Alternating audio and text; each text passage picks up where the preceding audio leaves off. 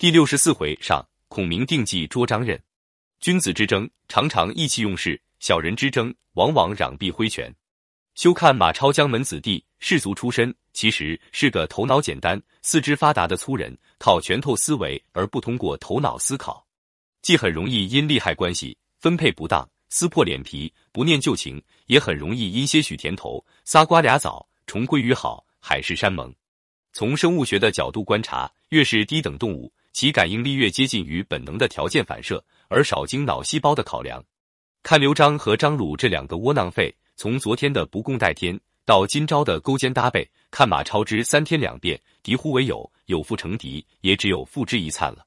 正斗间，四协里大队军马杀来，原来是夏侯渊得了曹操军令，正领军来破马超。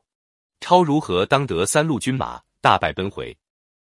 走了一夜，比及平明，到的一城叫门时，城上乱箭射下。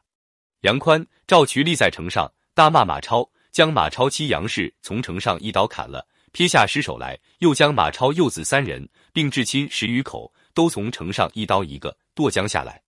超妻耶色凶，几乎坠下马来。随后马超接着血洗城中百姓，杨父、尹凤、赵昂全家无一幸免，统统杀掉。那场面相当血腥。残杀是人类的恶行，一套二十四史，尸沉遍野，血流成渠的屠杀不胜枚举。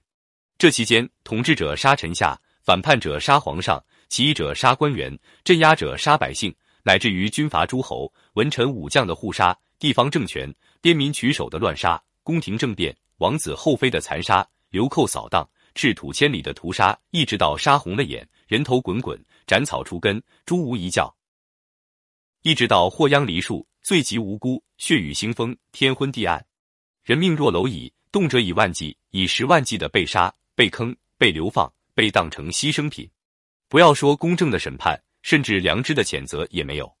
等成为历史以后，一行两行字，轻描淡写，一笔带过。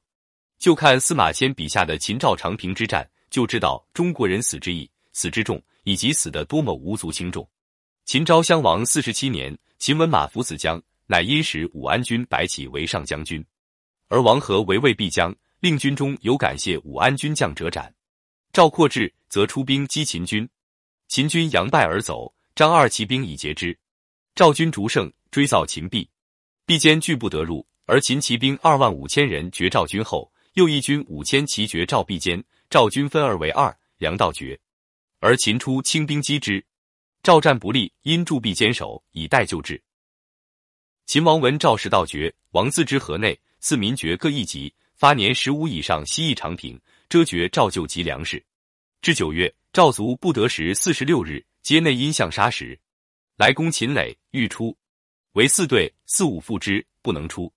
其将军赵括出锐卒自搏战，秦军射杀赵括，括军败，卒四十万人降武安军。武安军计曰：前秦以拔上党，上党民不乐，为秦而归赵。赵祖反复，非尽杀之，恐为乱，乃挟诈而进坑杀之，以其小者二百四十人归赵，前后斩首虏四十五万人，赵人大震。这是中国历史上第一起最为骇人听闻的大屠杀。而汉末至三国的大屠杀，是继秦末到汉初的大屠杀，又一次造成中国人口的大衰减。有人统计过，汉桓帝延熙年间，全国人口约为五千万。经过黄巾之乱、董卓之乱。诸侯大战，最后赤壁大战，鼎足三分。在这半个多世纪中，人口缩减五分之四，只剩下不足千万人。曹操写过一首挺伤感的诗：“白骨露于野，千里无鸡鸣。生民百遗一，念之断人肠。”其实，汉献帝初平四年，曹操的父亲及家属被杀，公陶谦也是有过屠城记录的。在中国长时期的封建社会里，人的价值在握有权柄者眼里是无足轻重的，包括把人不当人的，也包括被人不当人的，也都不觉得人之如此无保障为不正常。